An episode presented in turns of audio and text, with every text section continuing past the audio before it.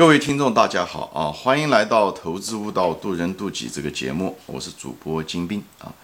今天呢，我就想谈一谈，就是网球啊和投资之间的关系啊。啊，我打网球也打了有八年多啊。嗯，开始的时候是因为陪儿子打网球，他在十二、十一二岁的时候，嗯，所以我也不懂打网球，所以就陪着他打。啊，慢慢慢慢打，也就，呃，技术有点提高吧。嗯，最主要的是对这个打网球一些思考啊，我也跟他总结啊，以后帮他认识啊，怎么样的提高打网球的这个成功的这个概率啊。这个打网球，网球其实跟很多那种对抗性的体育运动啊都相似啊，它无非就是一个进攻啊策略，一个是防守策略，对不对？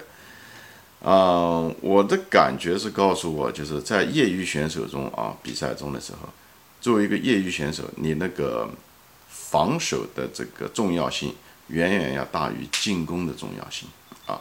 为什么呢？因为你在防守，防守就是说你要啊，就是你要注意力要很集中，对不对？而且你要注意跑动，以后你要注意你回球的这个稳定性，对不对？呃，要相对来讲比较一致，不要用力过猛啊，就是啊，要注意跑动啊，注意你的脚步等等这些东西，嗯，就把球能够打过去就行了啊，不要要求啊球的力量有多大，我就认为这就是所谓的防守啊，因为防守这个，就因为在一个比赛中的时候，你的成功决定于两个因素，对不对？一个就是你犯错的概率，对不对？还有一个就是对方犯错的概率，对吧？无非就这两个。其实，但是人们常常比赛中的时候，脑子想到的正好反过来，他们想到的就是他怎么样能能打出漂亮的球出来啊？总是注意这，实际上也是人的一个自我啊，就是实际上是人的一个自我的这种取向、一种偏向、偏见，导致了他更注重打出漂亮的球来，而忽视了真正的能够把球能够防住，哎。就像下象棋一样的，人们更多的是注意的是进攻，而忽视了防守。其实，防守在这些背景下的时候，防守其实是更重要，特别是业余选手啊，因为业余选手他不够专业，所以他犯错的概率很大，对不对？如果是犯错，对方也是业余选手，你也是业余选手，那么大家犯错的概率都很大的时候，大家棋艺都不是很好的时候，这时候你要想成功的话。你就减少自己的犯错的概率，以后让对方来犯错，这样你就成功了。就道理就这么简单啊！但很多人不明白这个道理，所以总觉得防守没有意义啊，很枯燥啊，没有像进攻那样的人让人感兴趣啊，让人激动。所以人性导致了他们更注重于进攻，这也就是投资中的时候也是一样的，收益跟风险也是一样的。人们更注重的是收益，怎么样？明天一个涨停板或者一个股票能涨十倍，他天天他们就花心思在找这个这种股票或者听消息也好看图也好，却没有想到如果他投资了以后，这个把握性到底有多大？有些什么真正的潜在的风险，他们就真正没有花时间花精力去想啊。所以呢，防守说白了就是做我们该做的事，不要做不该做的事情，以后等待别人出错，就这个意思。所以立于自己的不败之地，讲的就这个啊，这其实是最重要的。因为讲过了，业余选手犯错的概率大，无论是对方还是自己啊。另外呢，进攻的时候呢，你你你，因为你一旦进攻嘛，像打网球，你一旦进攻的时候，你对你力度的要求就很大，对不对？而且速度要求也很大。对角度的要求也很大，对不对？因为你进攻了嘛，你想把一球想把别人拍死，对不对？所以这时候的时候，你就在无论在力度、速度还是角度等等各方面动作各个方面都增加了难度，也就是增加了复杂的程度。一旦你的要求和难度增加的时候，也讲白了，你的风险就增加了。你风险增加了，就说白了就是你的出错的概率就增加了。出错概率增加的意思就是你失败的那个概率也变大了。所以进，所以这个就是进攻不是一个好的一个策略的原因就在这，至少不是应该是你的一个重点，对不对？而且即使你进攻，你所有的球各个方面都打得对的，这一次，对不对？虽然你花了这个风险，冒了这个风险成本把球打过去，但不代表别人接不住那个球，对不对？他很可能还是能接住，对不对？所以呢，至于讲你这种球打得漂亮不漂亮，跟他能不能接住这球，其实之间没有一个必然的关系。他很可能能把那个球接住，那么但是你花出的成本、冒的风险却是实实在在的，好吧？所以我们进攻是说白了就是花了巨大的成本，却要看别人的脸色，所以这并不是一个好的一个策略。就大家仔细想一下子这个事情啊，啊，平时我们参加体育运动各种各样的运动的时候，对，你就像足球吧，也是一样。你像欧洲的一些足球，很多大多数成赢的，并不是进攻方老是进攻赢了，往往是反手反击、防守反击。大家尽量的是防，以后瞅准了机会，那个机会偶然的机会出现的时候，他突然那那个反击才赢的。啊，这种情况下更多啊。所以大多数的精力和人员还有时间安排的时候都在防守上面啊。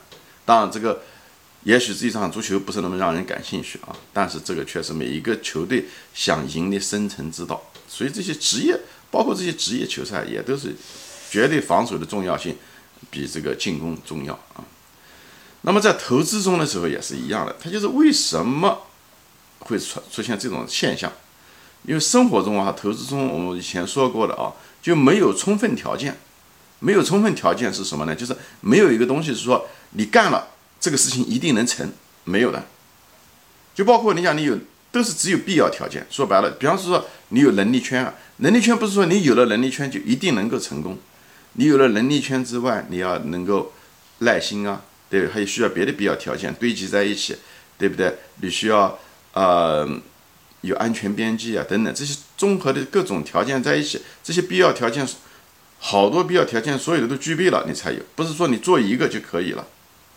所以呢，而另外一个呢，在投资中的时候呢，这个所谓的必要条件就是你必须要做的，你不能不做，啊，就是也就是说你不能做错的事情，对不对？这个就是所谓的必要条件。所以我们应该在投资中的时候要注重的是必要条件啊。比方说说不能做，呃一些错的事情，不能做不对的事。比方说盯盘，不能够从众，对不对？不能买那种你不懂的公司，不能超过你能力圈之外的东西。哎，这些东西是一个所谓叫负面清单吧？那每个投资者应该都有一个负面清单。这负面清单就是一个，嗯，不能做的事啊。就是，也就是所谓的必要条件嘛，就不能做，就是属于的必要条件。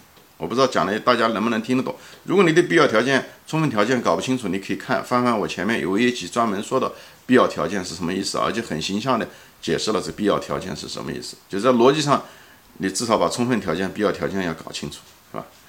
所以不做什么就是防守，说白了就是这个意思，好吧？就是，呃，而进攻的呢？其实是非常少的，就是机会也非常少，所以你一定要等待，耐心很重要，一定要等待了一种大概率的确定性很大的时候才会出现。等待就是说要你要很挑剔，而且你要知道你自己的能力圈范围，这个非常非常重要啊，就是你要非常清晰自己你能干什么啊，这是一。比这个更重要的是什么？你要非常清晰不能干什么。因为在大多数情况下的时候，绝大多数的时间啊，每天每个月过去的时候，一个投资标的出现了一个机会在你面前的时候，其实都不是机会。因为既然说是机会，它一定不是每天都出现，每个月都出现了。所以，当你每天遇到了这些消息、这些所谓的机会的时候，你一定要很清楚说，你要重视说自己不能做什么啊。这个同可能比你知道自己能做什么可能更重要。所以就是说，嗯，人因为人性老想做事情啊，我前面说过，人性老想做点事情，在股票股市上不是就是来赚钱的吗？所以他眼睛每天睁大了就到处找，最后那种机会其实并不是真正的机会，最后因为他人性的驱使，他会让他觉得这个机会就像一个网球一样的运动员一样的，他如果没觉得每一个球他都是一个机会，可以把对方一一拍，嗯，拍死，那结果他一定出错的几率很大，最后结果是他把自己拍死了。所以，对你等待还有一个能力圈非常重要。就是巴菲特当时就说过，他讲那个美国很著名的一个棒球运动员叫 Ted Williams，他他击球的时候，他击球率就非常非常成功率非常非常高。最后他退休的时候，他一个体验，他就说他就是把这个击球区啊，方块一个击球区，他是一般人都只是讲是一个击球区，这一个方块，对不对？他把它分成了七十七个小格子，啊，七十七个小格子，只是在他的需要的那几个小格子里面出现的时候，他才打。所以你看到他对自己的能力圈分得非常细，而且非常清晰。巴菲特也说过，这个投资的时候，你就想到自己只有二十个打孔机啊，叫打孔，你一辈子只能有二十次打孔的机会。所以你对时机的掌握是非常挑剔的，而不是每天都有机会，每个月都有机会，像大多数股民一样的。所以你对，你觉得机会频繁会出现，你就一定会频繁操作，而频繁操作的结果就是，呃，造成投资或者投机上的失败，好吧？我今天就说到这里，就谈，就是是，嗯，懒懒散散的就谈到了这些网球的进攻和防守啊，他们哪个更重要？防守远重要性远大于进攻啊啊！防守的意思就是不要做不该做的事啊，进攻的时候需要是等待和知道自己的能力圈，好吧？行，我们今天就说到这里，我们下次再见，欢迎大家转发啊。